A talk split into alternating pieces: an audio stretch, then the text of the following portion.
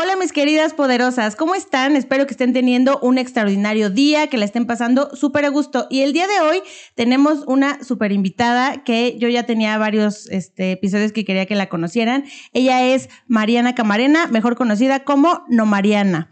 Ella es diseñadora gráfica con más de 13 años de experiencia en el medio y bueno, es la creadora de gran parte de nuestra imagen. Si ustedes ven ahí la mujercita ahí tan bellísima que tenemos en nuestros intros, pues ella es la creadora de esa imagen tan bonita. También nos ha ayudado con algunas colaboraciones de algunos este, cómic muy divertidos y bueno, ahí lo van a ir reconociendo eh, si no los pueden ir a ver a mis redes o a sus redes. ¿Cómo estás, Mariana? Mucho gusto tenerte aquí. Ah, está muy bien. Muy, muy, bien porque ya tengo café. Muchas gracias. Es muy importante. Yo también en cada episodio tengo mi, mi, mi café. Ya luego siento que voy a terminar toda. Ah, perfecto. Sí, pues muchas gracias por estar aquí, Mariana. Este, para mí es siempre un gusto tener a, a personas, especialmente mujeres que, que, tengan algo que yo considero que pueden aportar y especialmente que son, este, que tienen artes ahí, este, que yo, yo no entiendo porque yo no soy nada creativa, entonces claro por eso sí. me gustaría entender todo lo que tú, lo que tú estás haciendo. Y la primera pregunta que, que te quería hacer, o que creo que podría ser un, un, preámbulo bueno para que las que nos están escuchando te vean, Ajá. es tú qué haces, a qué te dedicas, tú quién eres. Yo quién soy, bueno, yo soy Mariana, eh, soy de profesión diseñadora gráfica y pues en diseño gráfico lo estudié, ay, es un montón pero ya desde que salí de la carrera como a los 23 años lo seguí ejerciendo y gracias a Dios lo sigo ejerciendo y es una carrera que quiero muchísimo. Este, creo que también quisiera eh, platicar un poco de eso porque diseño gráfico a veces es una carrera un poco castigada, como que dicen, ah, es que de diseño te vas a morir de hambre y yo digo, no, o sea, no, no, no.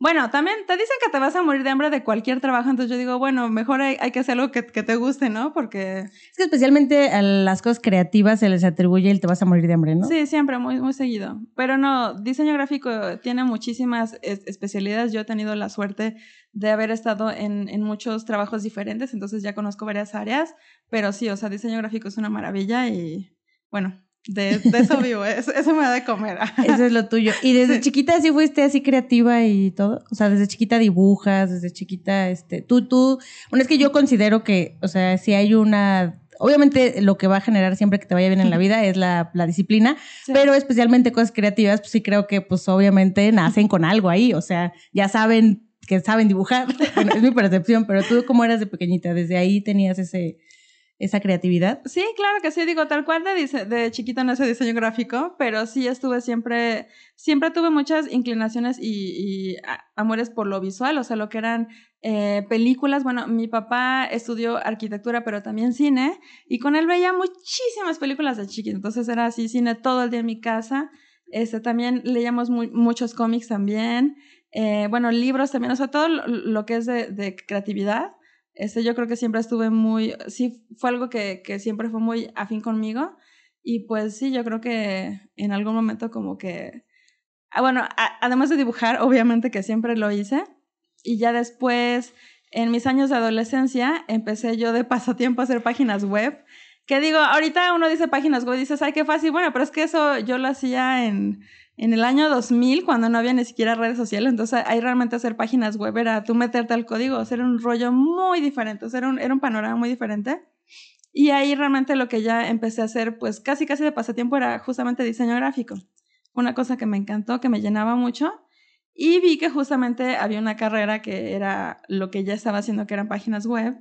Entonces, pues ahí me metí y la verdad fue la mejor decisión que tomaste. Sí, claro que sí. Entonces, en tu casa, digamos que el arte estaba más normalizado que en la mayoría de las casas que sí. hay en México, ¿no? Porque la, la, verdad es que la mayoría de las familias, pues, como que no valoran tanto, pues, varios. O sea, al cine creo que todos vamos, pero no, no necesariamente por ir al cine significa que valoras realmente el arte o realmente valoras, este, ahorita pues está muy de moda, este, los cómics por Marvel, pero sí. pues realmente solo significa que tú seas fan del no, cómic, claro ¿no? que sí, en esa época no, sí. No había tanta película. Sí, yo fui geek y no, no siempre fue así como que, ay, qué padre como ahorita, no. Oye, ¿y tu mamá a qué se dedicaba? Mi mamá también es arquitecta. Es arquitecta, eh, no siempre trabajó en eso, después empezó a trabajar en un instituto de ecología y ella lo que hacía era vectorizar mapas. Entonces yo iba mucho, muchas veces con ella a su trabajo y justamente lo que era dibujar, pero mi mamá siempre trabajó. ¿Pero qué es vectorizar mapas? Disculpa mi ignorancia, pero ¿qué se hace cuando uno vectoriza mapas? Eh, Suena muy pues, difícil. No, pues e, era justamente digitalizar mapas. O sea, como que tenía el, el mapa físico impreso, tenía una, una mesa de trabajo gigante y ella tenía como que una especie de mouse con el cual ella pues como que lo retrasaba y eso se traducía a un, un mapa con vectores en, en la compu. Eso es lo que hacía. Ah, ok. Que bueno, en, digo, no, no sé exactamente para qué los hacía, pero pues era un instituto de ecología y pues ella hacía muchísimos. Muchísimos, muchísimos mapas. Órale, qué, qué, qué curioso que, lo, supongo que se conocieron en la universidad de tus papás porque son arquitectos. Sí, ah. justo, justo. Pero fíjate que también conozco mucha gente creativa que, como que la gente creativa, este, digo, si ahorita todavía está medio estigmatizado, siempre las carreras de arte han estado como estigmatizadas. Siento que, como que como que arquitectura es una de esas carreras que la gente creativa o que la gente que tiene visión de, pues de hacer cosas visuales, tal cual, escoge mucho. Supongo que tus papás deben ser muy creativos. Ah, de ahí naciste. Ah, sí, creativa. sí, claro que sí. ¿Y tienes hermanos? Sí, tengo, tengo dos hermanos, yo soy la mayor, eh, aunque les llevo muchos años, por eso yo tengo como que una mitad como que eh, fui hija única por muchos años. Era hermoso. Ay, este, ya después, ya cuando, eh, cuando cumplí 13 años, nació mi primer hermano Pablo. Y ya después, años después, fue Jimena. Entonces yo soy, debería ser la más sabia. Bueno, sí. Debería. Espero que sí.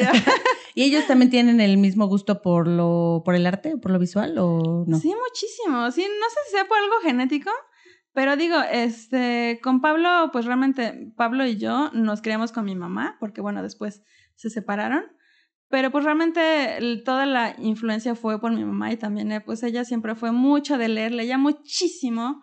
Eh, también las películas le encantaban, entonces siempre nos juntábamos para, para ver películas, maratones, era así como que wow, también en las navidades. Bueno, creo que toda mi, mi familia, porque justamente en las navidades e, eso es lo que hacíamos. Pero sí, este, y, y, también este, digo ahora ya que la televisión evolucionó mucho, entonces ahorita ya como que hay series de, tele, de televisión como que con calidad películas, también veíamos mucha tele. Entonces, este, pues sí, yo creo que sí, mi hermano también es así, aunque él empezó a estudiar física. Ya no ah, se metió en algo, pero mi hermana este, que es, eh, ahorita está en la prepa ya me estaba preguntando, oye, ¿cómo ves la carrera de diseño? Y yo, ay, qué padre, porque la quieres estudiar. Me dice, sí, pero es que entonces yo creo que mi hermana sí, sí, va a entrar algo así, porque pues yo, yo lo puedo aconsejar muy bien del panorama de Sí, y tiene una visión diferente porque al final tú eres una prueba de que pues, no, te, no se va a morir de hambre, ¿no? No, claro que no, le digo, claro que sí, yo te voy a enseñar y te voy a capacitar y yo te voy a jalar lo que sea, pero sí. Oye, y después de que estudiaste la carrera, ¿cómo fue tu primer trabajo? Mi primer trabajo, eh, ¿mi primer trabajo oficial o trabajo? Porque tuve trabajos ahí medio que no me pagaban. ¿Como becario? pues no como becario, pero es que, digo, o sea, justamente por mi falta de experiencia, mi primer trabajo que tuve fue en un estudio donde hacían como que muchos chanchullos, entonces como que te vendía la idea de que estabas ahí trabajando, pero hacías trabajo y no nos terminaban de pagar, entonces, bueno, eso no, eso no cuenta, no.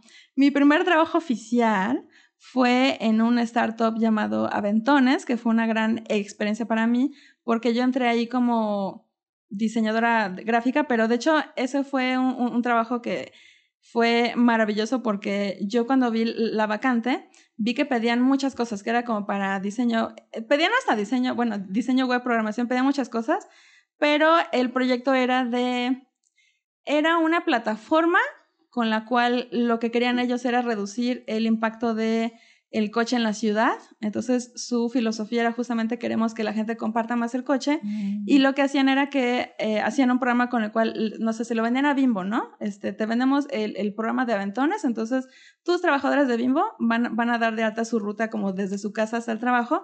Y esta plataforma lo que va a hacer es darte matches, ¿no? Como, ah, tu ruta de trabajo coincide con fulanito tal que está en recursos humanos, ¿no? O con tu jefe. Entonces, tienes la opción de, oye, pues, ¿por qué en lugar de cada quien usar dos coches, por qué no se juntan y se dan aventones? Entonces, cuando yo vi ese proyecto, me gustó muchísimo y yo les escribí, les dije, oigan, eh, me encantó su empresa, este, yo soy diseñadora, acaba de salir. Eh, no cumplo, la verdad, con todos los requisitos, pero la verdad que, o sea, les mandé un correo para felicitarlos más bien. Bueno, quería también ver si, me hacen caso, pero la verdad yo les dije, la verdad, no cumplo todos los requisitos, pero me encantó la empresa. Y para mi gran sorpresa, el correo les encantó. Dije, no, no, no, este, no importa que no cumplas el perfil, nos gustó mucho los trabajos que tienes, vente a una entrevista y así de, wow, ¿no? Como que fue así, órale.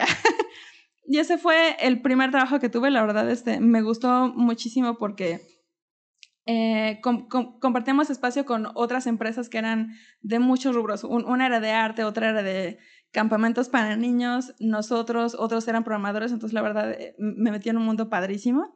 Y ese fue mi primer trabajo. De hecho, eh, uno de los mejores recuerdos que, que, tengo de ese es que con mi primera, mi primera quincena que recibí oficialmente, fue así como que, wow, ¿no? O sea, nunca había recibido dinero así por lo que, que yo había hecho así. Entonces yo lo que hice con mi familia fue, este, los voy a invitar a, a mi mamá y a mi hermano a un restaurante italiano y quiero que pidan así lo que quieran, así lo que quieran. Vamos, digo, porque pues no éramos mucho de ir a, a pues a lugares muy fancy, entonces esa fue una me encantó eso porque pues llegamos al restaurante y yo así como que pidan lo que quieran, yo voy a pagar. yo pago. Y fue muy bonito, o sea, la verdad es que mi, mi mamá se, se, la pasó muy bien, o sea, me dio las gracias y como que pues sí, casi de que, ah, muchas gracias. Y, me, y, y, yo sentí muy bonito porque fue como que la primera vez que yo pude, pues, apapachar a mi familia, ¿no? Digo, obviamente aparte de eso, pues yo con, con, contribuí a la casa, ¿no? Porque con mi mamá fue cuestión de que, oye, felicidades por tu primer trabajo. Bueno, tenemos todos estos recibos de servicios hay que pagar. ¿Cuál quieres pagar? O sea, ni siquiera me dijo quiere, no. O sea, o sea, entonces sí fue muy así. Te vas a pagar tres, ay. No, sí, o sea, la verdad es que sí, o sea, era contribución a la casa. Entonces, pero sí, e-, ese fue uno de los primeros recuerdos que tengo de mi primera quincena. Ay, qué bonito recuerdo. yo, sí, yo creo que, que, digo, obviamente, creo que varios de nosotros nos ha pasado a mí también, que, que o sea, las mamás obviamente dicen, bueno, pues ya vas a aportar. Pues. felicidades. Pero, bienvenido al mundo laboral. bienvenido, ahora hay cuentas que pagar, la luz, el agua, no se pagan solas pero es un muy bonito momento el hecho de poder compartir algo, porque al final pues llegamos a donde estamos gracias a ellos, ¿no? O sea, al final a que nos apoyan. Y digo, en este caso, este, tú tuviste la fortuna de que además te apoyaron a hacer lo que querías hacer, ¿no? Porque no me imagino a tu mamá diciéndote, ay, te vas a morir de hambre porque quieres ser creativa. No, este, mi mamá nunca fue de eso. E, e, e, ella, de hecho, antes de entrar a la carrera, tuvo una etapa en la que como que no estaba muy segura y me metía a teatro, este, también en algún punto de mi vida quise ser actriz de doblaje, entonces también metí, y ella nunca puso peros, al contrario, siempre me apoyó mucho de que sí, claro que sí, yo te apoyo. Este, sí, y, y, pues también con diseño, pues nunca fue de que, ay, te vas a morir de hambre. Eso la verdad, nunca lo escuché. O sea, yo sé lo que se dice, pero mi familia nunca, nunca de los nunca. O sea, siempre me apoyaron mucho. Qué bueno, porque, bueno, digo, yo tampoco porque yo no soy diseñadora, ni tengo esas habilidades, pero sí conozco muchas personas que deciden elegir, o sea, que que disfrazan su tema creativo tratando de encajar en una carrera que se ve mejor pagada, ¿no? Es como, ay, bueno, pues a ver qué será creativo que donde paguen, ¿no? Sí. Y realmente, este, yo considero que en cualquier carrera tiene su, digo, yo, yo soy actuaria y también cuando yo estoy actuaria decían, ay, los actores ganan muy bien. Pues hoy en día yo conozco actores que no ganan bien y actores que ganan bien, así como hay diseñadores que ganan bien. Sí, claro, como que, o sea, yo creo que todos los trabajos tienen muchas ramas y yo creo que más bien depende de pues qué tanto te capacites, porque yo creo que también parte de que sea algo que te apasiona es que tú solito vas a, a buscar cómo crecer, cómo hacerte más capaz, cómo, cómo incrementar tu valor como, como, trabajador. Y porque digo también, o sea, la vida laboral en sí es muy estresante, en general. O sea, yo creo que también no hay que romantizar tanto el trabajo, ¿no? O sea, también es, es, es, es muy estresante, pero digo, por lo menos cuando yo estoy estresada en diseño, y me la paso noches así trabajando. Cuando veo el resultado final, digo, no me, o sea, como que es algo que me, me llena muchísimo. Entonces digo, bueno, puedo estar eh, estresada, pero en algo que me gusta, ¿no? Entonces, digo, si nos vamos a estresar todos. Mejor que sea por algo que te guste. Sí, ¿no? Sí. Mejor que sea por algo. Sí, yo luego les digo, o sea, es que, o sea, cualquier cosa que hagas, va a haber algo que no te va a gustar, ¿no? O sea, siempre, o sea, aunque sea tu pasión en la vida, a lo mejor te da hueva hasta llenar el formulario que tienes que llenar, ¿no? Algo te va a Y siempre va a haber talacha en todos los trabajos. Pero no es lo mismo que no te guste a lo mejor un 3% de lo que haces, pero el 97% te la pases a toda madre, a que el 97% del tiempo lo odies y el 3% sea algo que te guste. Estoy de acuerdo. ¿En tu caso has vivido así? O sea, ¿ha habido algún, algún algo que no te ha gustado dentro de tu vida laboral que hayas tenido que dejar? Que no me haya gustado. Sí, de laboralmente, o sea, algún trabajo, alguna experiencia que hayas tenido dentro del diseño que digas, ay, o sea, sí es diseño, pero... Eh". Mm, sí, no, sí, claro que sí. Este, bueno... Ay, poderosa, ¿no? no, este... Pues no sé, las agencias de publicidad. Eh, bueno, por un lado yo creo que fue un, un, una gran base para mí porque aprendí rapidísimo porque, bueno, no sé si han trabajado en agencia de publicidad, pero es una locura. O sea, hay bomberazos todo el tiempo, hay pitches todo el tiempo y la verdad es que es un ritmo de que tienes hora de entrada, pero hora de salida no, y a veces te mandan trabajos a las 5 de la tarde para, para entregar ya o a las 6. Entonces, eh, bueno, por un lado yo aprecio mucho que tuve, eh, estuve años trabajando en agencia de publicidad pero por otro lado, pues no sé, o sea, la verdad es que mi salud sí empezó porque pues me desvelaba muchísimo. digo, en esa época estaba más joven, entonces no pasaba tanto, pero le dije, no, o sea, como que de repente empecé a, no en, en lo que sea un poco, pero la verdad es que dije, es que e, esto no es algo que yo me vea como que haciendo pues así muchos años, ¿no? Entonces la verdad, pues yo creo que a las agencias de publicidad les subí. Eh, bueno, si eres diseñador, sí te recomiendo entrar a una porque la verdad es que aprendes muchísimo sobre equipos de trabajo sobre lo, las colaboraciones con copies, con los directores de arte, o la verdad, o sea, no salí de ahí igual, o sea, crecí mucho, pero no es un ambiente en el cual a mí, pues sí, como que me... Como que empates con esa manera de trabajar, ¿no? Sí, porque digo, este, en, en diseño hay muchos tipos de trabajo diferente, puedes estar en corporativos, en estudios, y el último, el, el último trabajo que tuve fue mi, o sea, mi trabajo ideal, o sea, yo dije, aquí ya no van a sacar pero sí, este, no, no todos los trabajos en diseño tienen que ser así.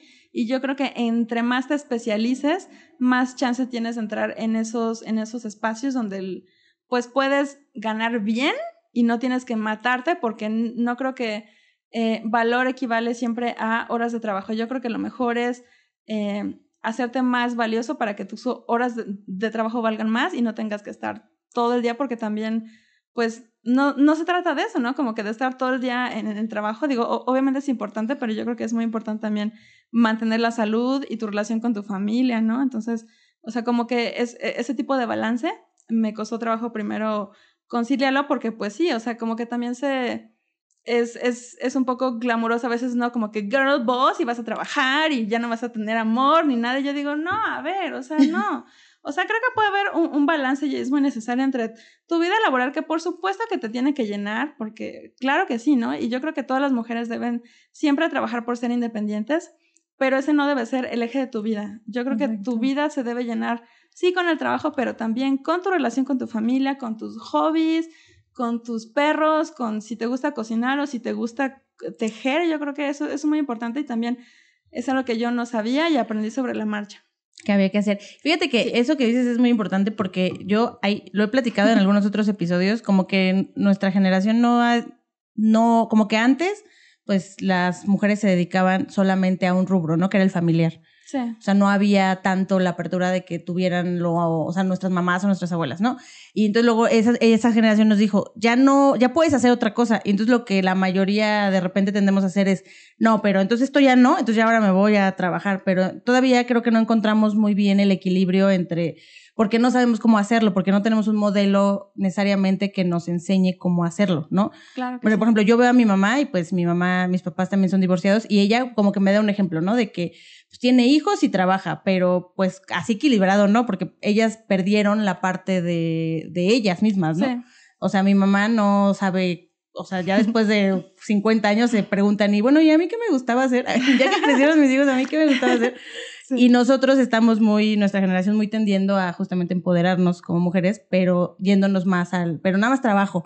Pero pues no, o sea, al final puedes tener una familia si quieres, puedes tener un trabajo que te guste, puedes tener un hobby sin que te dé culpa. Y bueno, ahorita eh, respecto a lo que decías, me salió una duda respecto al diseño gráfico, de, la importancia que tiene que tú puedas tasar bien tu trabajo. Yo creo que, que muchas veces, así como está dicho que los diseñadores se mueren de hambre, pero considero que también tiene que ver con que eh, de repente no se hace una buena negociación de cómo se vende el trabajo. Sí, claro. ¿Tú cómo has lidiado con eso? Porque de repente es un rango súper abierto, ¿no? De repente tú ves un diseñador que te hace un trabajo por, digo, voy a exagerar, ¿no? Pero por 500 pesos y ese mismo trabajo otro diseñador te lo hace por 10 mil pesos, ¿no? Entonces, de repente hay tanta variación que de repente creo que se tiene en el mercado a decir, no, pues pago menos, ¿no? Porque pues a lo mejor la mayoría cobran 500 y ya solo hay un güey que... Sí, sí sí hay mucha gente que pues vende por menos el trabajo. ¿Y tú cómo, lo, cómo has lidiado con eso? ¿Qué consejo le darías a alguien que está empezando en esto del diseño para poder realmente valorar el trabajo que están haciendo? Híjole, pues yo también, después de muchos años de casi casi aceptar lo que me llegaba y no aprender bien a, negociar. Yo lo que aprendí un poco es, pues, volverme un poco, no sé si cabroncita, pero más firme en mis exigencias con el trabajo de acuerdo a lo que yo podía ofrecer, ¿no?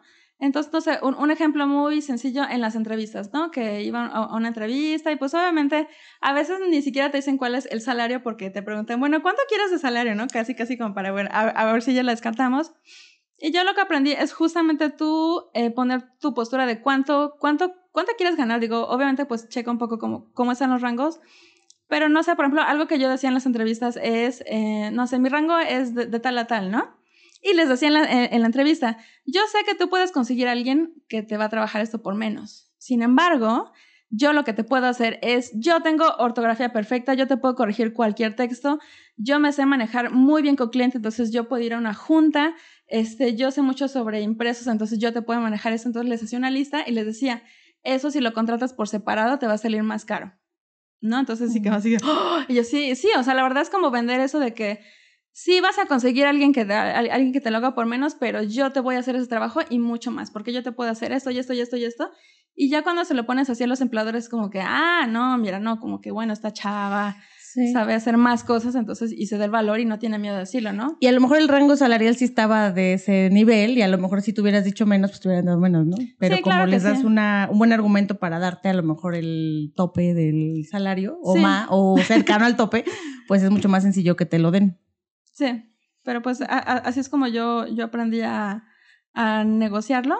Y digo, también este, pues también cuando estaba en una empresa y no, y no veía crecimiento, pues también, pues también se vale dejar, ¿no? O sea, también este, digo, no renunciar y quedarte al aire. Lo que me decía mi papá es, hazle como Tarzán. Entonces, si, si estás en una liana, no la sueltes hasta que tengas otra liana, ¿no? Entonces, de repente, si veía que estaba estancada en un trabajo y quería buscar un trabajo, bueno, pues era como que lo busco mientras estaba en el trabajo, entonces, pero ya, entonces digo, porque a, lo mejor en, el, en, la, en la otra chamba podía conseguir un mejor salario.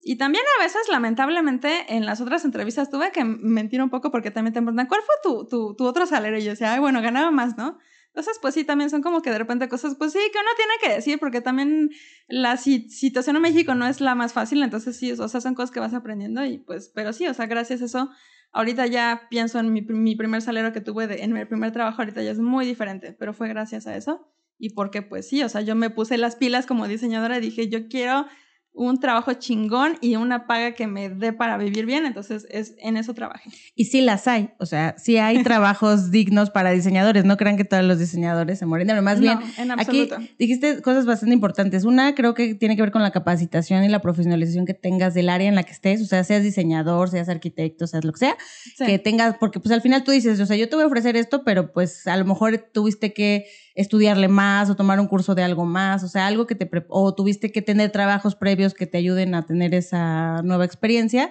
Y la otra, pues, es estar seguro de que eso tiene un valor, ¿no? Porque a lo mejor tú dices la, la ortografía, ¿no? Y hay gente que dice, no, pues me va, ni siquiera había pensado que eso era importante cuando es un punto que no todo el mundo tenemos, yo no, la verdad, yo no tengo la ortografía perfecta, pero es algo que tiene muchísimo valor, especialmente cuando le vas a hablar a gente para comunicar cosas, ¿no? Sí, pues sí. y más pues ahora que en internet te queman de todo. Sí, justo. No, sí, sí, porque también este, básicamente digo, también este, pues no sé si en general las mujeres, pero pues no sé, yo, yo empecé muy tímida, era así como que iba a las entrevistas de, ay, pues es que hago tal, y es casi como que no inventes, no, o sea, también hay que, pues, pues saber venderse también, ¿no? ¿Y cuánto tiempo te llevó a aprender a venderte? O sea, ¿cuánto tiempo, cuántos trabajos este, errados y mal pagados te tuvieron que costar el aprender a, no, varios años, varios años. ¿Cómo cuántos? Para que no se desanimen si nos están viendo. ¿Qué será? Em, bueno, puedo tener un pequeño atajo porque también varios de esos tips eh, varios de eh, estos tips eran por consejos que me daban mis amigos, porque pues yo tengo muchos amigos diseñadores y tenía amigos diseñadores que eran mucho mayores que yo y me decían, no, no, no, en la entrevista aplica tal y tal. Pero, eh, pues no sé, yo creo que sí por lo menos cinco años, o sea, yo sí que por la mitad más o menos, o sea, sí no fue como de la noche a la mañana, o sea, sí es algo que tienes que ir aprendiendo y sobre todo por la experiencia, ¿no? Porque pues eso también, yo la verdad es que salí de la universidad pensando, ay, ya, ya sé diseño gráfico, ¿no? Y en mi primer trabajo, mi primer mi primera tarea dije, no sé nada, como que caí en pánico y me di cuenta de que no, o sea, la verdad es que obviamente la universidad es muy importante porque es una educación integral. Sin embargo, yo creo que básicamente la mayoría de lo que yo aprendí de diseño ni siquiera fue en la, en la universidad, fue realmente trabajando y sacando adelante proyectos. O sea, creo que ahí, ahí, fue básicamente mi formación, pero cosas que yo ni siquiera sabía cómo se hacían. Ay, yo creo que eso nos pasa a todas las carreras. Espero que a los médicos no, porque nos van a matar un día, pero creo que en general lo que estudias. ¿no? esta persona? Yo creo que ellos no, porque creo que ellos los ponen como desde el primer semestre, segundo a ver gente, pero todos los demás salimos pensando que sabemos y no sabemos sí, nada. no, sí, yo pensaba, ay, ya, ya la armé, no. No, qué horror, no. No, este, hasta, lloraba del estrés a veces. No, la teoría no es como la práctica, la verdad, sinceramente. Oye, y entonces en este mundo que, que llevas de camino laboral, de, pues digo, eres diseñadora, has trabajado en varias empresas, ¿Cómo es que decides ahora este, crear este proyecto que tienes en tu página? Eh, porque les decía al inicio que ella es Mariana, pero la conocemos mejor como No Mariana. Ahorita aquí les vamos a dejar sus redes sociales para que vean el trabajo de Mariana, de No Mariana, porque es como si fueran dos. para mí es una y la otra. No Mariana es la que, la que dibuja, la que hace cómics. Obviamente va ligado también al diseño, o sea, el diseño seguramente también hará cosas muy bonitas. Pero, eh, ¿cómo nace este proyecto que tienes de, de tu página con No Mariana? El proyecto de la página, eh, bueno, eh, dibujo es algo que siempre me ha gustado mucho. Eh, no me había enfocado a los cómics hasta de manera reciente, este año empecé. Y es porque venía de una etapa, bueno, les platico un poco. este, yo siempre trabajé en diseño, o sea, estuve en diseño 10 años, pero llegó la pandemia y yo creo que nadie estaba preparado para la pandemia porque la verdad fue un golpe muy duro, o sea, como de, de la noche a la mañana yo siempre fui Godín y fui Godín muy feliz y de repente nos dijeron, ay, los vamos a, mandar a las casas, ¿no? Entonces, lo que pasó con mi empresa, que yo, bueno, le tengo muchísimo cariño, pero la verdad es que, ay, perdón, eh, la empresa tampoco estaba preparada para eh, enfrentar que todos los eventos que teníamos de repente se cancelaron, ¿no? Entonces hubo una baja de sueldo para todos, que yo dije, bueno, lo entiendo, pero para mi economía del hogar, pues dijo, o sea, sí fue un golpe muy fuerte. Entonces yo en esa época eh, había estado haciendo por hobby unos eh, como comida decorada, como sándwiches con, bueno, con, con, tapas decoradas. Yo creo que si ven el proyecto de Sandwich Lab van a entender mejor porque si se lo explico no. Pero bueno, básicamente era un hobby que yo tenía. Entonces... Unos sandwichitos muy bonitos así con caritas de personajes, yo ya los vi. Ah, gracias. Están muy padres. Entonces, eh, bueno, empecé a tener pedidos de eso. tuve la suerte de que algunas revistas y, y, varias páginas me hicieron reportajes, entonces empecé a recibir pedidos y ese fue mi primer emprendimiento, fue mi primer negocio, fue como, wow, ¿no? Cosa que yo también quería hacer porque pues la verdad es que sí me había llamado mucho eso, yo siempre trabajé para otras empresas y fue como, bueno, este es mi momento para hacer algo mío y yo quiero ser mi jefa y quiero, o sea, porque también tenía esa idea muy romántica de sí, voy a emprender y me voy a ser millonaria. Y ya cuando llegó el momento de hacer de eso la chamba, porque realmente ese fue mi trabajo por la pandemia, pues me di cuenta de que, ah, caray, ¿no? O sea, como que te lo venden muy romántico, de, ay, sí, emprender, y es así, no inventes. O sea, la verdad, fue una experiencia maravillosa porque yo creo que crecí muchísimo, aprendí muchísimo sobre la industria de la comida, la verdad es que es, es, es un campo bellísimo también, pero la realidad es que yo, yo no estaba preparando para eso, ¿no? O sea, si huía de las agencias de publicidad por el ritmo de trabajo, este era igual y tres veces peor, porque era, pues yo creo que todos los negocios de comida son una locura, ¿no? O sea, todos. Pero yo creo que más este porque estaba en unas circunstancias muy especiales porque estábamos en la pandemia, y yo no podía hacer como que un, equipo de trabajo más grande porque estaba en casa y nos decían que no podíamos tocar a nadie ni nada. Sí, aparte al inicio fue un caos, ¿no? Como no sabíamos ni nada, era como no sabías si iba a estar receptivo o algo la persona. Sí, totalmente. Entonces, pues fue un negocio que emprendí y me dejó muchas enseñanzas, creció muchísimo también. Clientes nunca me faltaron, este, de hecho tenía a veces tenía meses completos agendados. O sea, la verdad, e, e, eso fue algo que me, me, me sorprendió muchísimo porque decía, wow, no sabía que sería posible yo trabajar por mi cuenta. Pero la realidad es que también en algún punto, eh, pues empezó a afectarme un poco, pues no sé, la salud un poco. Entonces, este, llegó un punto de que después de algunos años dije, necesito un pequeño descanso, ¿no? Como que auxilio. Entonces, eh, en ese punto de que estaba pues estaba muy mentalmente agobiada. Eh, justamente lo que yo siempre hice para desestresarme fue dibujar. Entonces, en ese inter de que decían eso, digo, porque también eh, yo soy muy inquieta y no me gusta estar sin hacer nada, ¿no? O sea, yo creo que nunca voy a jubilar, pero porque no, o sea, no me veo sin hacer nada. O sea, yo siempre quiero estar haciendo cosas. Entonces empecé lo de los cómics porque, pues como una especie de terapia, porque decían, necesito hacer algo, un pasatiempo que no tenga que monetizar y que sea una cosa que me llene. Y dije, ah, pues los cómics, ¿no? Este, por mucho tiempo a mí me, me gustó también escribir, entonces yo tenía como que flotando varias historias que yo quería platicar. Y bueno, eh, mi esposo es, es, también ilustrador. No hace cómics en sí, pero bueno, hace diseño de personajes. Y bueno, mi plan maligno al principio era, oye, pues yo escribo las historias y tú lo dibujas, ¿no? pero la verdad es que este, tenemos este, a veces tiempos que no son compatibles. Él es, él es muy bueno, pero también lo malo es que eh, está muy ocupado. Tiene mucho trabajo. Sí, entonces fue así, no, digo, o sea, también para qué, porque digo, también son historias que son mías y entonces como que de repente, pero de repente dije, bueno mejor lo voy a hacer yo, ¿no? O sea, ¿por qué me espero yo a sus, a sus horarios? Pues yo mejor Cuando yo también tengo a hacer cómics. Yo, también sé hacer dibujos. Sí, sí, entonces dije, bueno, pues yo lo hago mejor. Entonces, pero bueno, en, en esa época que fue como en enero de este año, pues me di cuenta de que pues no estaba para nada actualizada porque yo siempre hice dibujo tradicional en hoja de papel y pues el mundo digital era nuevo, ¿no? O sea, yo apenas aprendí a usar Procreate en marzo, ¿no? Entonces fue así de, bueno, yo quiero hacer novelas gráficas, quiero hacer cómics, pero la verdad es que yo reconozco que ahorita mi nivel no está a la altura de lo que yo quisiera como algo de buena calidad. Entonces yo dije, bueno, voy a empezar a hacer cómics. Entonces, pues básicamente fue por eso, o sea, como que necesitaba algo que me desestresara en ese momento porque estaba la verdad muy, muy, muy, muy estresada.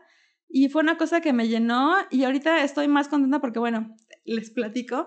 En ese inter que hice de el descanso del el negocio que tenía, que le tengo muchísimo aprecio y digo, ahorita está en pausa, no lo descarto en un futuro, a lo mejor en un curso o en un libro, pero en ese inter eh, yo siempre cuidé en, en, quedar en buenos términos con mis, pues con mis eh, antiguos empleadores y varios de ellos me buscaron para, oye, este, pues ya se están reactivando, ¿cómo estás de chamba?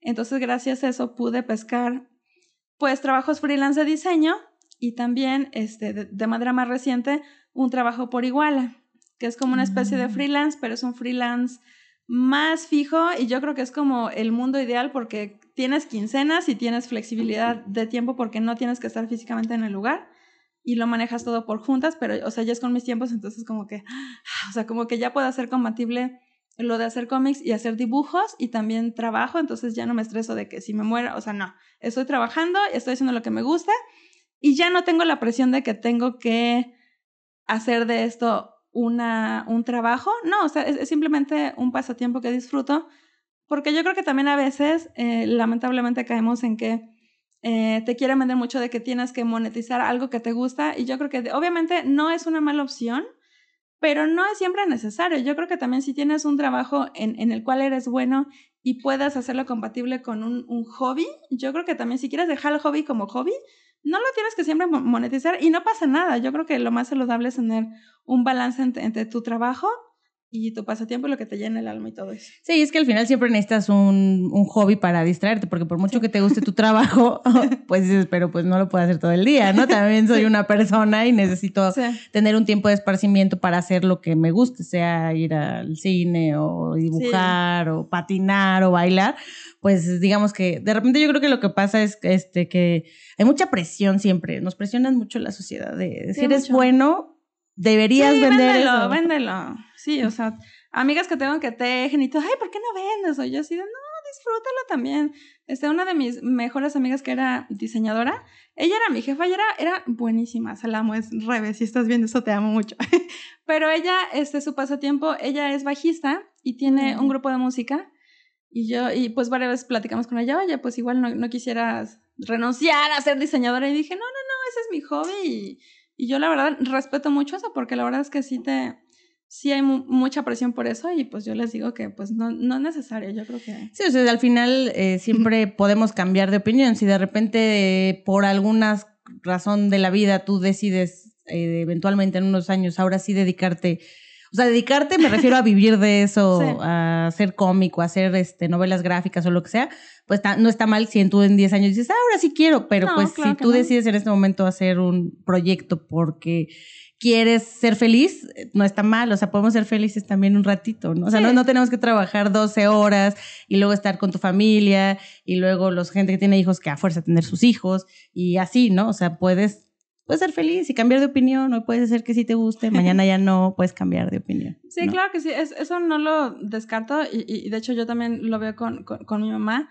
pues que ella siempre tuvo varios trabajos diferentes, o sea, sí estuvo en arquitectura, pero también estuvo en, un instituto, estuvo también en, en educación y yo creo que es muy válido siempre que no hay siempre un, camino recto que seguir, o sea, no siempre tienes que trabajar en lo mismo, ¿no? No, o sea, también puede que pues te desvíes un poco y trabajes en otra cosa y no tiene nada de malo, o sea, yo creo que está bien, o sea, no tienes que siempre estar y yo creo que todos los trabajos te van a, sumar algo y, te van a hacer mejor, aunque no sea un trabajo que, que tenga que ver con el, con el cual después estás, pero yo creo que también desviarse justamente de tu carrera es algo que es muy válido y y que lo puedes mejor intentarlo y decir no me gustó, ya no quiero, que quedarte pensando, ay, ojalá yo un día hubiera puesto unos sanduichitos con carita. Sí, a ver ojalá hubiera abierto una sandwichería. No, pues digo, ya lo hice, ya lo predije. Ah, bueno, ya, ya.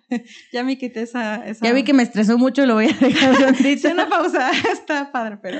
Oye, y entonces, eh, de, de, esta idea de, de, mostrar historias que ya tenías desde antes, nace Red Flags, que es ahorita la serie que estás trabajando, que se publica los no martes sí. en la página de No Mariana este, en la que ella nos platica eh, a través de un cómic historias de la vida real. Pero, eh, ¿cómo es el proceso? Estas son historias que te pasaron, que te contaron, porque yo también cuento las historias que me cuentan, pero pues no digo los nombres, pero Mariana los pone más bonitos porque les pone imagen. Ay, muchas gracias. ¿Cómo es ese proceso de creación de esa serie que estás haciendo? ¿Cómo es el proceso? Eh, pues sí, muchas son experiencias personales, algunas son de amigos, algunas son, pues simplemente investigué el tema y, me puse a ver como varios rincones de internet.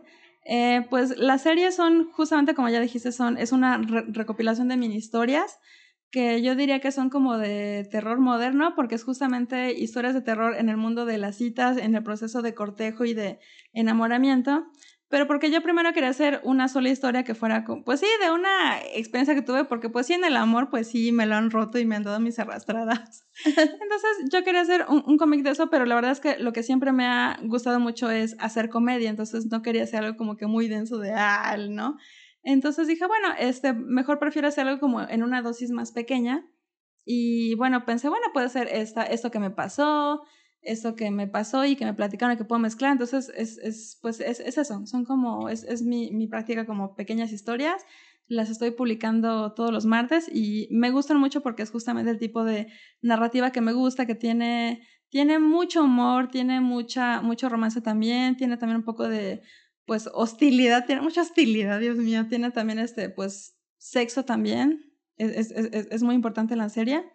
Y pues sí, por eso empecé. ¿Y cómo ha sido la, la, recepción de la serie con tu comunidad? Maravillosa, la verdad. no, este sí, porque antes de la serie, este, yo lo que hacía era cómics, pero eran cómics más sencillos. Este, digo, obviamente tiene su chiste, este, pero eran cómics más de, pues digo, por lo menos eran como de cuatro paneles, entonces no había hecho historias más largas, ¿no? Y lo que ahorita me estoy encontrando es que ha tenido muy buena recepción porque pues eh, son situaciones con las cuales la gente se puede identificar muy bien. Eh, la verdad es la primera vez que yo publico un, un cómic en serie en Instagram porque ni siquiera sabía que se puede hacer en, Instagram, fue como un experimento porque pues hay, hay plataformas para eso, ¿no? Pero bueno, fue mi prueba de que bueno, yo ya no quiero depender de concursos ni de plataformas, yo lo voy a publicar por mi cuenta y la verdad es que me encuentro que a la gente le gusta mucho. ¿Y por qué? Porque, porque comenta mucho, ¿no? Como que son temas de los cuales les gusta mucho, mucho comentar y compartir. Y es así como, o sea, la verdad este, ha sido una gran sorpresa porque pues antes no me pasaba tanto. Pues es que creo que el éxito de la, de la serie, de, digo, llevas, entiendo, relativamente poco tiempo publicándola, pero también, he visto que le ha, ido, le ha ido bien, pero creo que lo que pasa con la historia es que identifica, se identifica con, con las personas, ¿no? O sea, al final, o sea, recuerdo alguno que era de, de, de sex. de que pues no se quería poner con Don el güey, ¿no? Entonces se asegura que porque no pasa nada, ¿no? Entonces, hagan eso. Pero yo creo que la magia de la historia, de cómo cuentas la historia, es que es una historia que seguramente está en la cabeza de muchas mujeres. Y seguramente muchas mujeres que tal vez o sí terminaron enfermas o embarazadas, pues vivieron esa historia, ¿no? Sí, no, fue correcto. Digo, esa historia que al final ahí se corrigió, o sea, al final feliz, ¿eh? Pero todo bien. Pero creo que eso es la, la magia de eso, que al final no es una historia nada más que este, como, no es como crearte un Harry Potter, ¿no? Que es algo que pues está chido, pero pues te lo inventas. Es algo que realmente son historias, historias de la vida real. Sí. Como, de Silvia Pinal, perdón, mi referencia. no, sí, claro que sí. Ese, justamente todas son historias aterrizadas en situaciones cotidianas. Y de hecho, debo decirles que todas las historias de Red Flags, todas son anécdotas reales de gente real. O sea, digo, obviamente yo lo doy como que mi versión. No son exactamente los sucesos como pasaron, porque bueno, yo doy como que mi filtro, mi interpretación. A veces los personajes ni siquiera son de el, el, el, el sexo de la persona real, o sea, como que los cambio pero todas son cosas que realmente pasaron. O sea, por muy locas que parezcan, todas, todas, todas pasaron y son cosas con las cuales todos nos podemos identificar. Entonces yo creo que también hay mucho valor en eso, ¿no? Que es, pues son cosas de la vida cotidiana, la verdad que van a estar bien. Oye, y ahorita que dices que, bueno, ese ratito que dijiste que te ha ido muy mal en el amor, ahora cómo va el amor? Estás casada, ¿no? Seguro sí. sí va bien el amor, ¿verdad? no. Porque si no, yo aquí ya haciendo el oso. No, digo, o sea, no, no, siempre me fue mal, digo, ha sido como una curva como que de repente me iba bien y de repente me iba mal. Eh, yo creo que he tenido una relación relativamente sana con, pues, con el sexo opuesto, pero ahorita estoy eh, muy enamorada, estoy felizmente casada con el amor de mi vida. Este, y sí, él, él, él, es justamente ilustrador, de hecho, chequen su trabajo, es Julián Mamores. Pero sí, ahora estoy muy feliz. ¿Cuántos años llevan de casados? ¿Cuánto llevan de casados? Llevamos cuatro años. Bueno, saliendo llevamos seis años, desde el 2015. Siete. Siete años, ah, cara, ya. Ya, es, que, es que el 2020 no pasó para nadie, como que todos lo borramos. Sí, pero él, él, él es ahora mi familia. ¿Y cómo es, este, digo, esta es una teoría, yo no soy artística, entonces no lo sé, pero por ejemplo, mi esposo sí es como más, pues él escribe, ¿no? Entonces sí siento que la gente que tiene esa sensibilidad de, de hacer cosas muy creativas son generalmente más sensibles, o sea, emocionalmente me refiero a que sienten más cosas. Y de repente luego me imagino así como, como dos personas creativas conviven. casi siempre se tiende, o yo pienso de las personas que conozco, que como que hay un equilibrio de algo, ¿no? O sea, como que, por ejemplo, yo soy más, este, ¿cómo diré? Calculadora más numérica y él es como más artístico, le voy a decir. En su caso, el hecho de que las dos sean mentes creativas, ¿cómo, cómo es vivir dos mentes creativas juntas? Pues la verdad es, que es genial, la verdad, este digo, él por encima de que sea mi esposo, es mi mejor amigo. O sea, la verdad es que somos muy compatibles la comparación que les puedo decir, no sé si hay una serie que se llama How I Met Your Mother. Ah, sí. Tracy y Ted, así tal cual, así tal cual somos y somos igualitos y tenemos chistes y, o sea, como que somos muy, muy, muy, muy, muy, muy amiguis, ¿no? Obviamente también, pues sí hay, hay pasión y todo, pero digo, o sea, por, encima de eso, o sea, somos, somos un gran equipo, ¿no? Entonces la verdad es que en cuanto a, a carácter de lo que dices, este, de que si uno es tal y tal, yo creo que los dos tenemos de las dos cosas, o sea, yo no me considero una persona totalmente emocional, sí tengo mucha parte de tox y mucho perfeccionismo, sí, eso sí. Yo creo que más bien él me ha ayudado un poco a soltar eso, pero yo creo que justamente en, en lo que fallamos como que nos complementamos. Eh, no sé, también, no, sí, sí, porque digo, con un ejemplo tonto, ¿no? Por ejemplo, el aguacate a mí me encanta y él no le gusta, entonces digo, está bien, porque entonces yo tengo más aguacate en la casa, cuando conocí a Julián, él no tomaba nada de café, pero gracias a que empezó a salir conmigo, ya lo, lo, lo, le enseñé las cosas buenas de la vida y ahora toma más café que yo. Lo ha aceptado. sí. No, pero eh, respecto a, pues, vida de, de, pareja comunicativos, este, yo la verdad estoy muy agradecida porque él también me ha ayudado a crecer muchísimo. Este, siempre que yo estoy trabajando en algo, pues como que se lo enseño y, y, y, nos peloteamos cosas también. Él lo que hace es como que mira lo que hice y yo le puedo dar feedback y él también me puede dar feedback. Y digo, la verdad es que su opinión yo la respeto muchísimo. O sea, no es de que, ay, es mi esposo. No, la verdad es que es, es un buenazo y yo lo admiro y lo respeto mucho y él, y él también me ha ayudado mucho a crecer. Por ejemplo, ahora que estoy incursionando con cosas de dibujo, pues por todo también lo, lo que me platica, porque él, él es director de animación y todo lo, lo, que me platicaba, pues yo lo tomé como una especie de curso porque me decía, ay, es que la gente este, siempre falla en lo de los manos y los personajes siempre los igual. Entonces como que todas esas cosas ya se me quedaron. Y yo creo que eso también ayuda a que yo también ahorita esté trabajando mejor, porque también si tengo una duda, oye, ¿cómo ves esto? Me dice, ah, pues tal, hace así. Entonces, la verdad es que él, él es, es, es, muy importante para mí, tanto de manera personal como profesional.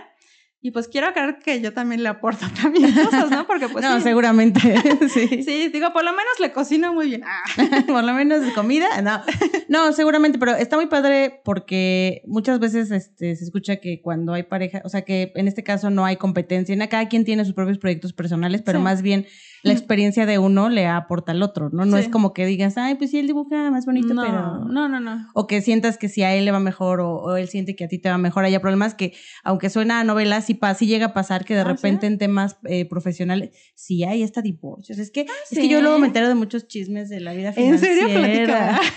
Pues de repente sí hay muchos conflictos de, pues de egos, ¿De competencias? pendejadas, de competencia o de que... Pero, pero ¿por qué? Porque realmente, pues los dos son equipo, ¿no? Yo pienso, pues si le va bien a él, pues le va a ir bien a mí, porque pues tampoco es de que, o sea, pues todo lo compartimos, ¿no? Es que, por ejemplo, en temas financieros, pues yo quiero que le vaya muy bien, porque entonces a mí también me va a ir Ay, muy ¿no? bien. Entonces también me apoya porque sí, o sea, tampoco es de que yo tengo mi cuenta bancaria secreta y él, no, no, o sea, la verdad es que, o sea, es dinero de los dos, ¿no? Y la verdad es que eh, también la referencia que yo tengo es que antes de vivir con él, pues yo viví con roomies.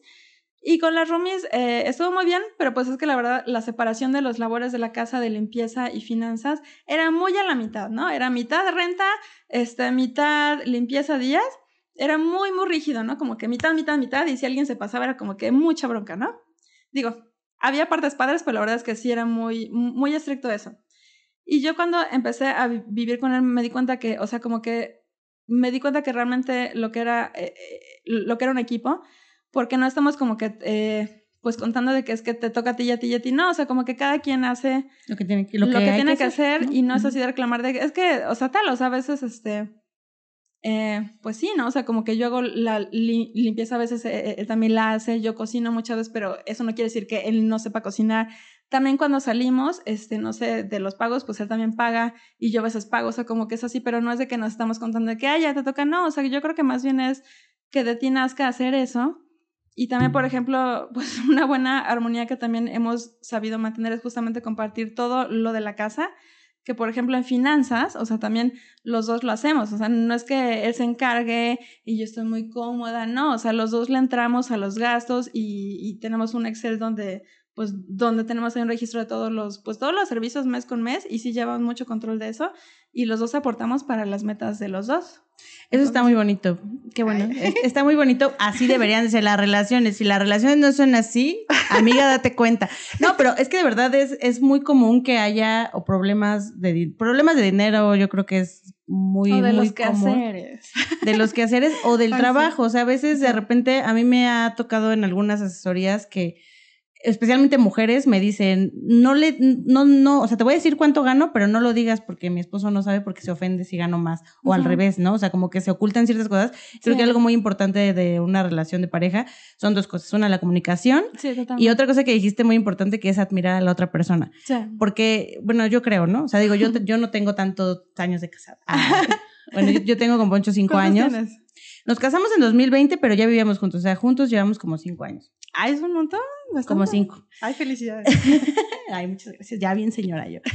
Pero este, creo que algo que, es- que sabes que va a pasar es que, eh, pues al final la pasión sí va a existir, pero disminuye. O sea, no andas igual que cuando empiezas a andar con alguien. No, te morirías. Te aburres. ajá. No te morirías. empieza a tener muchas más cosas y creo que las parejas que se mantienen en el tiempo lo que tienen justamente es admiración el uno por el otro, porque el amor romántico como de, ay, sí, qué bonita, porque pues la belleza también se te va a ir, ¿no? O sea, bueno, Sí. como pues, vas a cambiar, ¿no? Digo, a menos que es Maribel Guardia que es eterna, todos los demás nos vamos a ver diferentes. O, o- o los de Cobra Kai. ah, también que se Ay, ven. son guapísimos, son mis novios. Ah. Pero si no, si no eres ellos, vas, te vas a envejecer, este, vas a cambiar hasta un poco tu manera de, de vivir.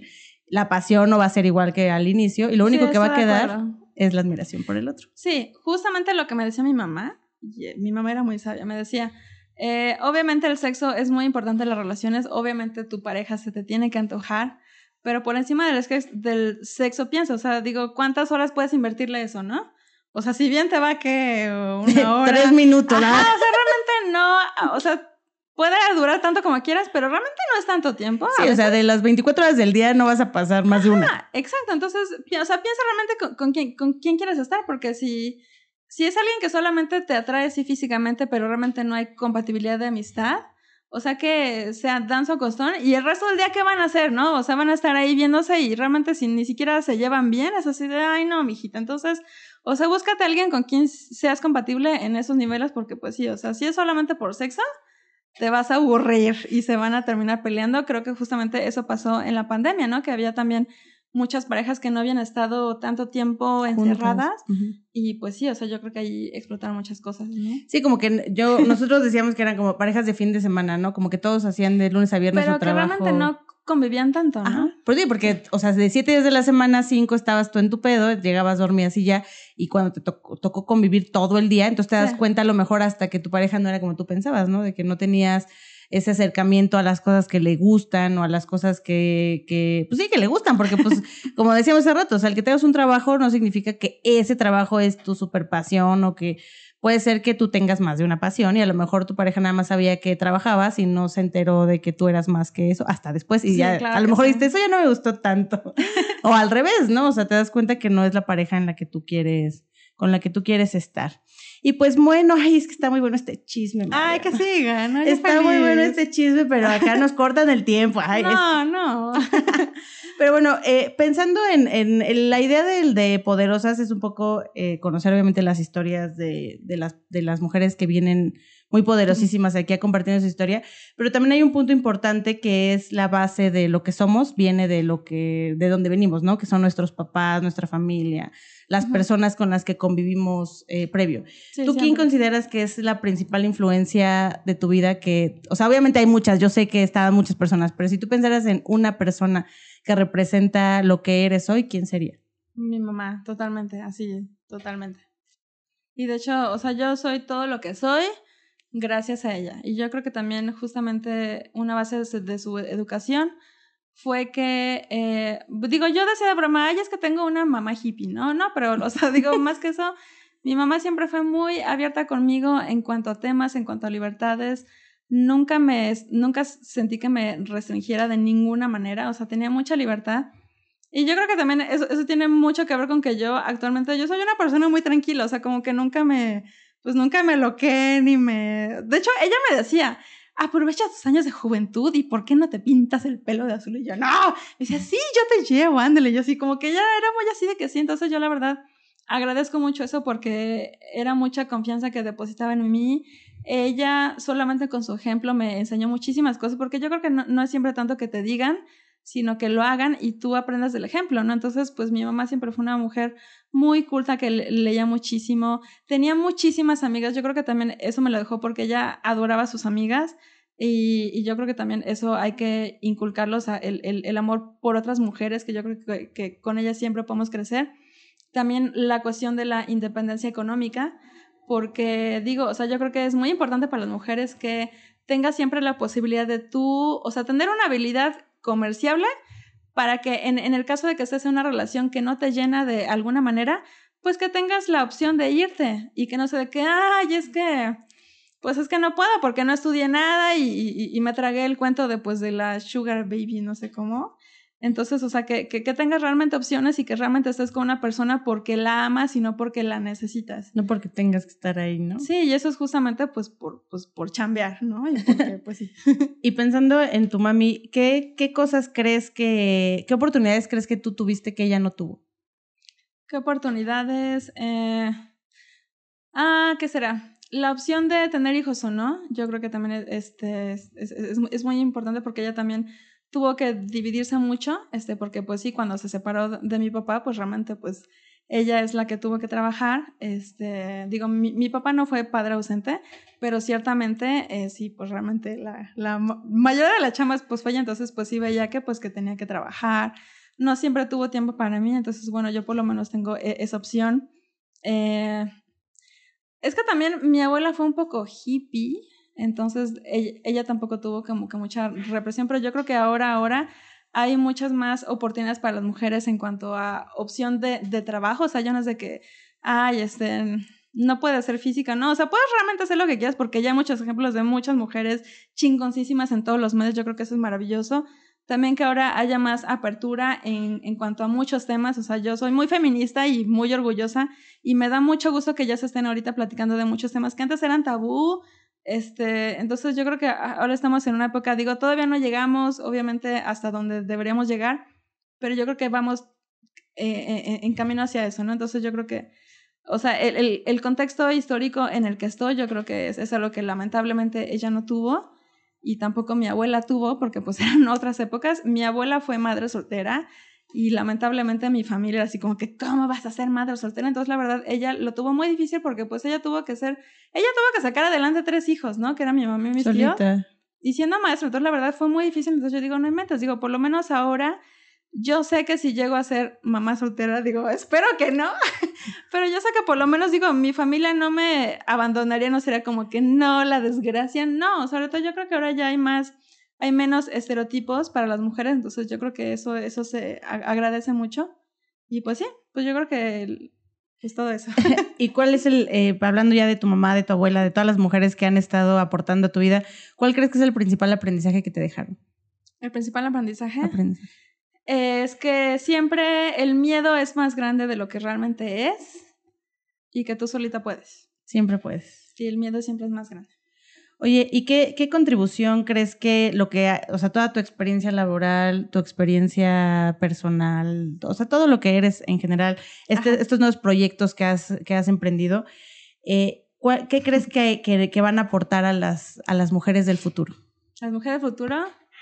Pues mujeres del futuro yo puedo pensar en mi hermana chiquita, ¿no? O sea, que ella ahorita está entusiasmada por estudiar la carrera que yo estudié, porque justamente me pregunta de eso, yo le digo, ay, claro, o sea, como que yo le, le abro un panorama diferente que, ay, te vas a morir de diseño, no, o sea, la verdad es que yo me gusta mucho que ella se apoye en mí, este, entonces sí, y, y, bueno, o sea, yo creo que justamente platicando de esos temas, yo creo que todas las personas que lo escuchan, pues pueden, pueden pensar de manera diferente, ver conocer las cosas de otro punto de vista, yo creo que justamente platicar de las cosas es lo que va a hacer que las ideas prevalezcan y se hagan más fuertes.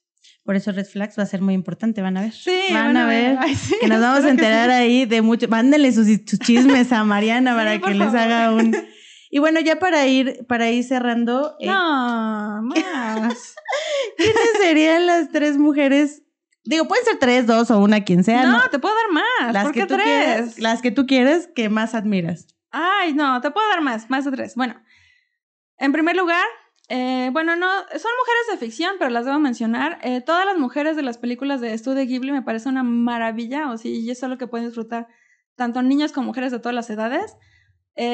las heroínas de Ghibli son muy trabajadoras, son muy talentosas, muy chambeadoras, son maravillosas, mágicas. Yo les recomiendo estudio Ghibli, porque también dicen, es que no hay películas con chicas protagonistas. Ya, a ver, Ghibli lo lleva haciendo desde los 80s o hasta menos de los 70s, ¿no? Entonces, vean películas del estudio Ghibli, o sea, por favor. Y también, eh, eh, alguien del eh, espectáculo que me, me, gusta muchísimo es Amy Sherman Paladino. Ella es la autora de una serie que me encanta que es Gilmore Girls. También es la de Bonehead. También me encanta. ah, ¿en serio? Ay, es que es buenísima. Ay, yo no conocía a nadie que Sí, no, claro que sí. Todavía la volvió a ver hace poco. Le dije, Puncho, vamos a verla. Y él, ¿sabes? Le dio súper guapo. Esa serie yo la puedo ver mil veces. No, y la verdad es que eh, Amy, ella es la creadora y la escritora de la serie. Ella tiene un sentido del humor que me encanta. Y me encantan también las protagonistas que tiene. Yo creo que es, digo, e, está en Netflix por si la quieren ver. Pero yo cuando lo vi dije, wow, porque la verdad es que tiene protagonistas muy fuertes, este, muy inteligentes, que tienen un gran humor y realmente la relación era entre ellas, o sea, como que no siempre era ni siquiera de romance, ¿no? Digo, obviamente había romance en la serie, pero la verdad también yo crecí mucho con esa y también, pues yo creo que también adquirí un poco de más cultura porque Amy ponía muchísimas referencias de cosas que yo ni sabía, ¿no? Les encanta hacer referencias y yo, o sea, yo creo que Amy la admira mucho y me encanta su, su sentido sí, además para la época en la que hizo, digo, porque ya tiene muchos años que salió la serie, ¿no? sí. Este, era algo que apenas ya empezaba. soy de la edad de la mamá. sí, ¿verdad? De Lorelai. Pero ya tiene sus años, ya, ya, este, pero creo que para la época en la que salió, este, fue pequeñas, fue, claro que sí. fueron temas que hoy ya los tenemos bien normales, mamá soltera, o sea, un montón de cosas que ya se ven más normales hoy.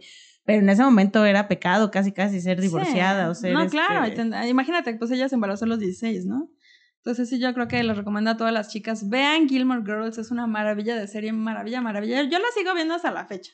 Yo también la he visto. Y el remake que hicieron hace unos años también. Y también, digo, no sé, en la literatura hay muchas autoras que me gustan mucho. Me gusta mucho Jane Austen. Yo creo que para la época en, la que estaba, estaba adelantadísima. Eh, Patricia Highsmith con los libros de El talentoso Mr. Ripley. O sea que uno lo conoce por la película, pero son varias historias. O sea, yo tengo un bloque que es así. Ella es maravillosa, digo, por supuesto, no sé si sepan que Mary Shelley es la madre de la ciencia ficción y que hizo Frankenstein a los 18 años, digo, no inventes, o sea, ella era una mujer así adelantadísima, yo creo que también ella, pero yo creo que ahorita el ejemplo más relevante sería Margaret Atwood, que es la autora de The Handmaid's Tale. Y lo que me sorprendió mucho de esa serie es, este, bueno, eh, empecé a ver la serie de, de, de, de Hulu, la verdad, este, ahorita el libro todavía no lo he leído, pero eh, yo creo que esa mujer estaba... Es una, digo, no sé si la hayan visto, es una serie que es, es un futuro alterno donde las mujeres, este, hay, una crisis de fertilidad, entonces son mujeres que son, pues básicamente esclavizadas por, pues, por su fertilidad. Pero es una serie muy buena, es muy espeluznante, pero es muy buena porque justamente habrá debate la, el poder que una mujer puede tener sobre su propio cuerpo, que yo creo que son temas ahorita muy relevantes. Entonces yo les, les invito a leer este, los, los, libros de Margaret Atwood, que también son libros que ella hizo en los años 80. Yo digo, no inventes, yo pensé que eran modernos, pero dije, no, y todavía se siguen discutiendo y peleando por esas cosas. Yo digo, después de mil años. Es que apenas, es que a veces aparte en México nos llegan como 30 años después, ¿no? Entonces por eso apenas este, nosotros estamos hablando de esos temas. De... Oye, pero también qué triste que algo que ella imaginó ahorita es totalmente viable y relevante. Entonces yo digo, chang. Sí, después de tantos años, ¿no? O sea, debió de ser relevante en ese momento, ya viviríamos otro otro país. Sí, y, también una más. Una más. Este, digo, también de, este, de novelas gráficas, eh, les recomendaría mucho Marjan Satrapi, que es la autora de Persepolis, y justamente ahorita yo creo que es muy importante leer su obra. ¿Por qué? Porque justamente ahorita en Irán está todo el conflicto por eh, Masa Amini, que fue la chica que lamentablemente falleció por una por una bronca de represión que tienen ahí porque no tienen la, las mujeres el poder de elegir porque también quieren centrar mucho la discusión en que el, si, si usan el hijab o no, yo creo que la discusión es que no las dejan vestirse como se les pega la gana, ¿no? Entonces, eh, yo creo que también justamente para entender las protestas que hay ahora y cuál es la experiencia de las mujeres en Irán, justamente Persepolis es una historia que es de una niña, bueno, de una mujer que, que creció ahí y yo creo que como, como para contexto es muy válido y muy valioso y Persepolis es una maravilla, entonces yo también amo a Marjan, es, es, es una de mis favoritas. Ay, muy bien. pues échenle un ojo a todas estas recomendaciones que nos dio Mariana. Y bueno, un último consejo de lo que tú quieras, que les quieras dar a todas las poderosas que nos escuchan. Consejo financiero. De lo que tú quieras, de la vida, del amor, del chisme, de lo que tú quieras. Algo que sea muy importante para ti. A lo mejor el mejor consejo que te han dado o algún consejo que tú siempre le des a alguien. Pues, ¿puedo dar tres consejos? ¿Sí?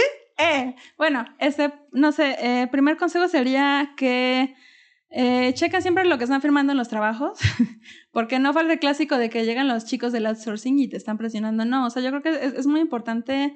Eh, digo, de por sí luego los documentos legales tienen idioma medio complicado, ¿no? Pero no, o sea, yo creo que es muy importante leer y saber, conocer muy bien las condiciones de tu trabajo, porque justamente cuando empecé a preocuparme de, ay, ¿cuántas semanas cotizadas tengo para la pensión?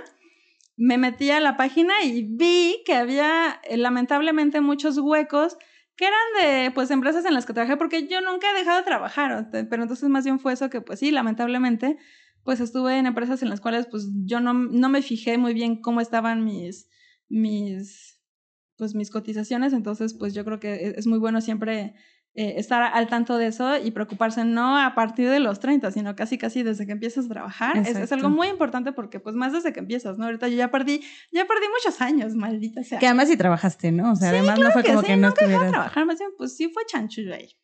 Entonces sí, chequen eso. Y justamente, eh, no sé, la vejez la verdad es algo que, o sea, sí me preocupa mucho. Pero yo creo que, o sea, por encima de tener un ahorro que es importantísimo para la vejez, para no depender de nadie, es cuidar lo que es tu alimentación, o sea, porque tu salud, básicamente, en cuanto a, alimentación y ejercicio, porque yo creo que de nada te sirve llegar a viejito con mucho dinero si llegas a viejito y tienes muchas enfermedades porque te la pasas trabajando, porque te lo pasas estresado, porque te lo pasas fumando. O sea, no digo que lleves una vida de santo, pero sí por lo menos eh, ver un poquito, bueno, cómo puedes tener mejores hábitos. Digo, también a veces el, el, humor actual eh, hace muchas bromas de eso y obviamente son buenas bromas, pero yo creo que también banaliza un poco los, los malos hábitos, o sea, como que, el, o sea, yo creo que sí es muy bueno puedes tratar de... es que suena mucho como de maestra, pero la verdad es que, o sea, sí es, es, muy importante llevar una buena alimentación, tratar de cocinar lo más que puedas, no comer tantos postres, que a mí me encanta, pero bueno, también las papas a la francesa me encanta, pero bueno, o sea, como que tratar de comer más sano, tratar de hacer ejercicio también, o sea, digo, además de por vanidad, a mí, yo no soy muy atleta que digamos, pero, o sea, sí trato de hacer ejercicio por eso, o sea, porque digo, güey, no quiero llegar de viejita y estar toda... Sí, al pues, final, todas las decisiones, yo luego les digo, todas las decisiones que tomes de, de de toda tu vida van a recaer en el retiro, ya sea que no tienes dinero o que si tienes o que tienes salud o no tienes salud, pues es el resultado de todo, o sea, si llegas a los 65 bien mal de cualquier cosa que te imagines, pues es porque llevabas al menos unos 30 años haciéndolo mal. Por supuesto, o sea, no, no te sirve que a partir de los 50 empieces a cuidar, no, o sea, yo creo que es algo que... a los 64, haciendo la dieta, empezando la dieta. Ajá, un año antes de que me jubile, no, o sea, yo creo que eso es importantísimo y creo que no se hace suficiente énfasis en eso en la salud. Y también por otro lado, eh, yo creo que también hace mucha falta entender la importancia de fortalecer y mantener los vínculos con las personas que nos rodean. Va a sonar muy cursi que lo diga, pero lo voy a decir, pero eh, no digo esto con el sentido de que cuidamos a alguien para que nos cuiden de viejitos, porque bueno, sí, o sea, puede ser, ay Mariana, no, no, no. Por lo menos para que no lleguemos a los casos de, por ejemplo, yo he leído noticias en, en los periódicos de que hay, no sé, viejitos en Japón que murieron en su casa y nadie se enteró y se enteraron semanas después, por lo menos no hay que llegar a eso. O sea, siempre hay que cuidar los vínculos. Si hace mucho que no le hablas a tu mamá o a tu papá, por Dios, no te cuesta nada trabajo, ¿no? O sea, la vida no siempre gira alrededor de ti. O sea, hay, mucha gente a, la que le puedes hablar por teléfono, a los tíos, buscar a, las amigas. Yo creo que siempre es, muy importante tener iniciativa para estar al pendiente de los demás y mantener una comunidad unida, porque yo creo que justamente de, eh, el hecho de que te procuren depende de que tú los procures, ¿no? Entonces yo creo que eso es muy importante. Suena muy cursi, pero sí. Pero sí es. No, pero sí es importante, es bastante importante. Es, lo, es un poco lo mismo, ¿no? Como llegues, es el resultado de cómo has tratado a las demás personas. Sí, claro, si no le hablaste a nadie.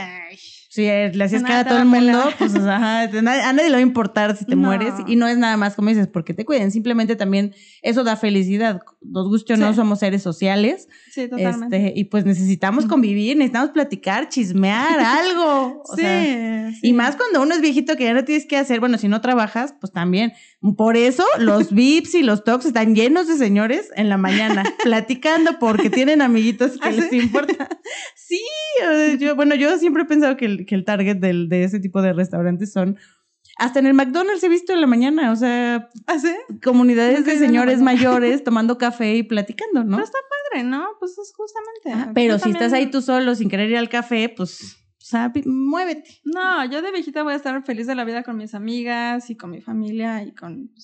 mi, familia incluye a mi esposo, ¿no? Pero sí, es, estoy cuidando mucho eso yo creo que todos deben cuidar. A sí, porque al final tu pareja es una parte, ¿no? De la parte social. O sea, también yo creo que así como como en generaciones anteriores era una carga el pensar que tus hijos te van a cuidar y así, o sea, también el hecho de solo tu pareja, o sea, que solo tu pareja sea responsable de tu socia, sociabilización, ¿cómo se diría? Socialización, pues no, o sea, es importante tener familia, convivir con tu familia, convivir con tus amigos y todo.